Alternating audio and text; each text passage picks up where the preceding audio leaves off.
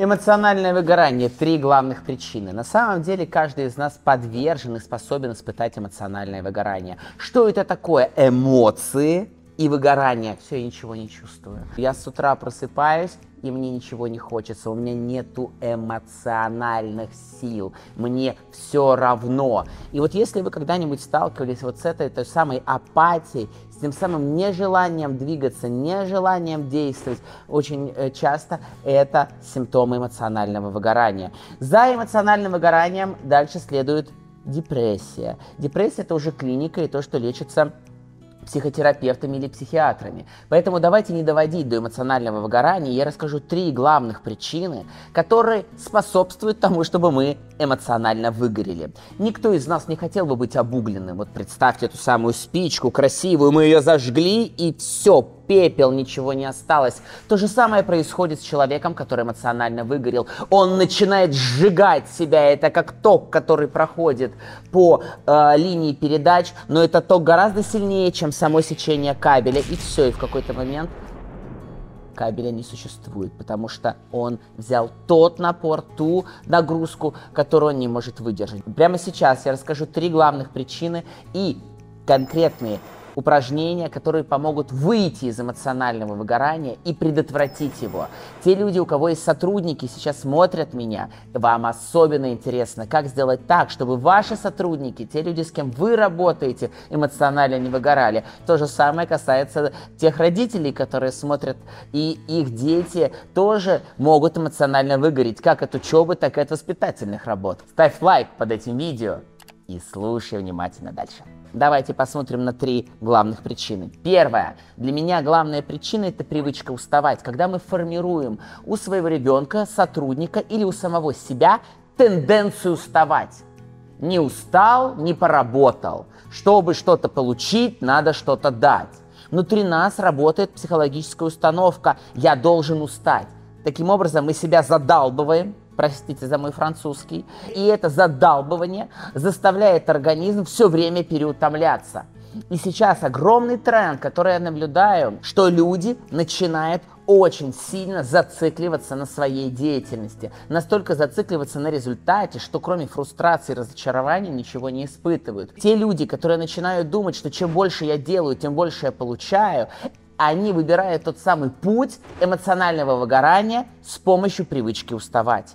А у нас не, нет задачи привычки устать, у нас есть задача привычка получать гениальный результат наилучшим образом. Когда мы устали, мы даже не можем порадоваться победам, мы даже иногда пропускаем результат, уже не остается сил ни на что, потому что так сильно и хорошо поработал. Наша задача иметь привычку достигать результат наилучшим образом. И тогда я задаю вопрос своему клиенту или тебе, дорогой друг, который ты меня смотришь. А как ты можешь прийти к этому результату в два раза проще?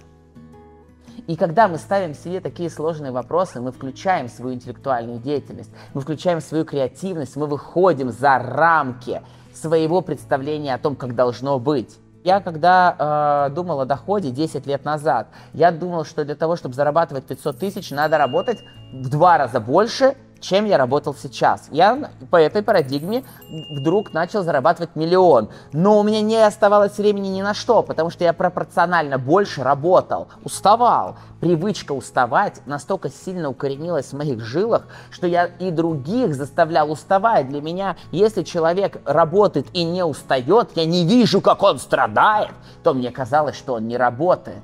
На самом деле я в этот момент культивировал как внутри себя и вокруг себя уставших людей, а не результатоориентированных. И это большая проблема.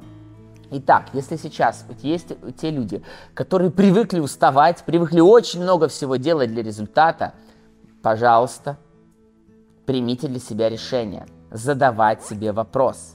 Сам этот вопрос заставит вашу креативность, ваш мозг, ваш гениальный мозг работать, и вы точно найдете решение. Не ожидайте решения моментально, но оно точно придет, если вы будете верны своей внутренней уверенности в том, что действительно к этому можно прийти. Сейчас я зарабатываю гораздо больше, чем миллион рублей, и я четко осознаю, что количество моей усталости не прямо пропорционально моему доходу. А вот эффективность моих действий – это действительно то, что влияет на мой доход и результат. Вторая привычка, в которую мы попадаем, я называю это ловушка, делаю не свои задачи, делаю чужую работу. Если мы выполняем чужую работу, очень часто, особенно когда мы предприниматели, мы и жнец, и творец, и на дуде и грец, то в этот момент мы убираем свою ключевую компетенцию, именно то, что делает нас творцами своей жизни. Когда мы не творим то, что мы действительно хотим, то, что действительно для нас является важным, если мы выполняем чужие задачи, то в этот момент мы реализуем чужие цели. Если я выполняю работу или деятельность, которая мне не по душе, которая мне не нравится, я каждый день в конфликте между тем, чем я хочу заниматься и то, что я делаю. И мозг живет в сильнейшей конфронтации. Он как будто бы на съемной квартире и, и еще съемную эту квартиру считает временной. И тогда получается, что мы живем временную жизнь. Вот сейчас я заработаю и займусь любимым делом. Не наступит того момента завтра, если мы прямо здесь, сегодня себе сейчас не скажем, а что действительно я хочу делать, что действительно меня возбуждает, что действительно дает мне энергию. Когда мы выбираем не свою жизнь, в этот момент я говорю, что мы выбираем не свою деятельность. Деятельность – это то, что формирует личность. Деятельность – это то, что формирует нас как социального объекта. И если эта деятельность не продолжение нашей внутренней воли, не продолжение нашего внутреннего интереса, то это путь к мощнейшему эмоциональному выгоранию и разочарованию по отношению к самому себе. И я встречаю сейчас людей, которым 35 и 40 лет. И они говорят, а чем же я занимался последние 15 лет? И я не хочу, чтобы мы встречались с этим вопросом, а даже если здесь, сегодня, сейчас мы столкнулись с этим – то это прекрасный знак тому, чтобы прямо сегодня начать заниматься именно тем, к чему у меня лежит душа, то, на что у меня всегда есть силы, то, на что у меня всегда есть энергия, то, что я никогда не могу не делать. Посмотрите вокруг на свой день. Что вы делали из позиции «надо», а не из позиции «хочу». Послушайте, как часто вы используете слово «надо».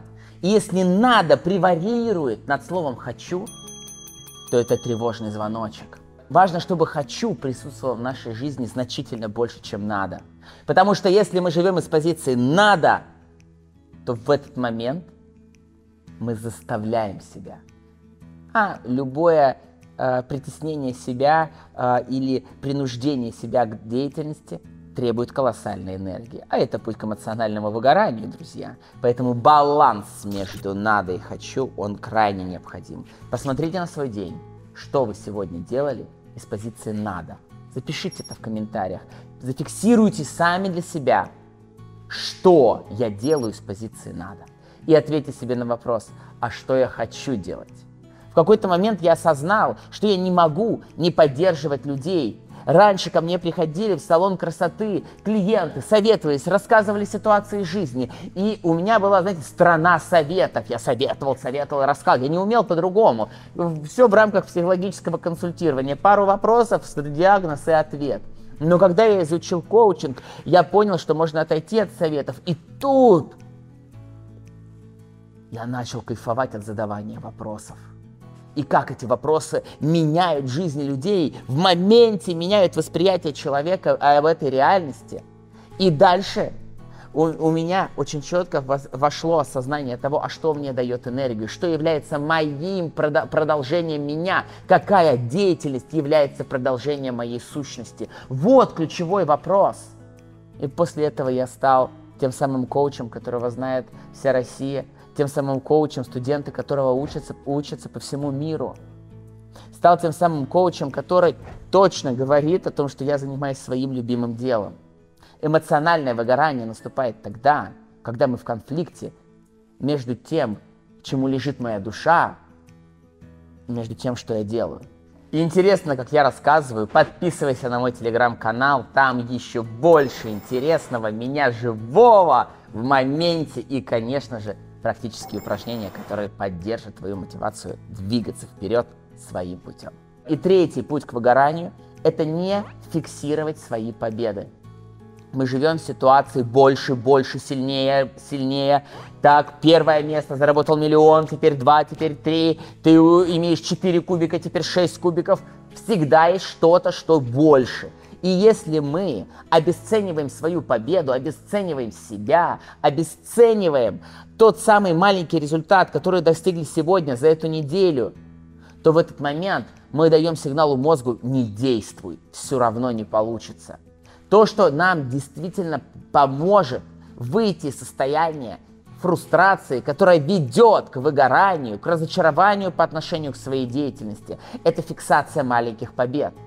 Я как спросил свою клиентку, она ко мне пришла с желанием увеличить свой доход. Сейчас у нее доход 3 миллиона, она хочет 10 миллионов. Ну, большие цифры, давайте уберем. А у нее 30 тысяч, хочет 100 тысяч. Я говорю, я правильно тебя слышу, что ты хочешь 100 тысяч рублей? Она говорит, минимум 100 тысяч. Я говорю, подожди, ты хочешь больше в три раза и уже используешь такое слово, как минимум 100 тысяч. И вот это тот самый принцип сразу обесценить тот результат, к которому я иду. Ну что же я купил квартиру э, на окраине города? А вон же есть квартира в центре. Купишь квартиру в центре, но есть же пентхаус. Купишь пентхаус, но есть же здание, в котором можно жить. И в этот момент мы заставляем себя быть постоянным голодным потребителем, вместо того, чтобы наслаждаться своей жизнью и проживать каждый момент счастливо. Мы двигаемся по отношению к своим целям. Нам цели нужны для того, чтобы испытывать счастье. Как работает нейрофизиология? Цель, достигаю цель, испытываю удовольствие. Что современный мир нам предлагает? Цель, достиг цель, еще цель побольше, а сейчас иди, иди вперед, лузер. И в этот момент мы взращиваем поколение людей, которые постоянно разочарованы, но что-то делают. И это действительно путь к выгоранию. Потому что перестают радовать те машины, перестают радовать дорогие вещи, перестают радовать все, путешествия, бизнес-классы. Потому что нет навыка радоваться и кайфовать от жизни. Я люблю фразу «так сильно старался, что не заметил, как получил то, что хотел, и сил не осталось, на то, чтобы отпраздновать победу. Вот когда мы находимся в такой ситуации, друзья, это тревожный звоночек. Собрались э, представители разных конфессий и начали обсуждать, а что общего среди всех религий, что общего.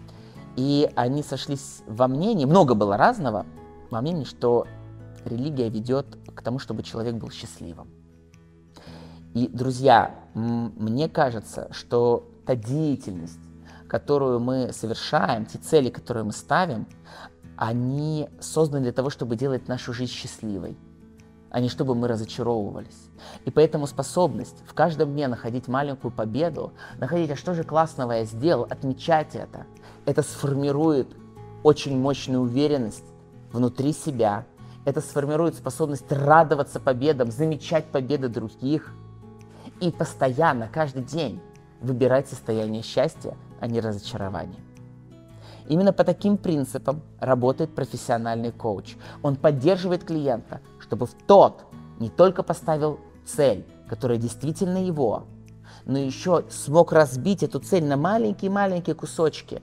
И вместе с коучем, профессиональным коучем, клиент собрал свою жизнь как домик из этих кирпичей, как большой красивый дом с крышей, садом – и тогда для профессионального коуча важно, чтобы клиент всегда выбирал свой уникальный путь, чтобы та деятельность, которой он занимался, действительно отражала его глубинные потребности, его таланты, его потенциал. Чтобы он на каждом моменте времени выбирал то самое счастье и находил, какой победе радоваться. И те ошибки, которые, с которыми он сталкивался, он тоже воспринимал как маленький урок. А урок это всегда победа. И, конечно, всегда находил время для того, чтобы отдохнуть и набраться сил. Ведь тот самый баланс между вдохом и выдохом у нас нервная система симпатическое, парасимпатическое, симпатическое напряжение, парасимпатическое расслабление. Это как вдох и выдох. Если мы будем постоянно вдыхать, мы умрем. Мы станем этим воздушным шариком, который, не успев подняться вверх, пух, пропадет. Нам нужен баланс именно этот баланс поддерживает э, коуч в своем клиенте. Если вам интересно изучить, что такое коучинг, как он работает, переходите по ссылке внизу и вы увидите бесплатный курс «Профессия коуч». Мы расскажем об основных принципах коучинга, и вы увидите маленькую демо-сессию. Приятного просмотра!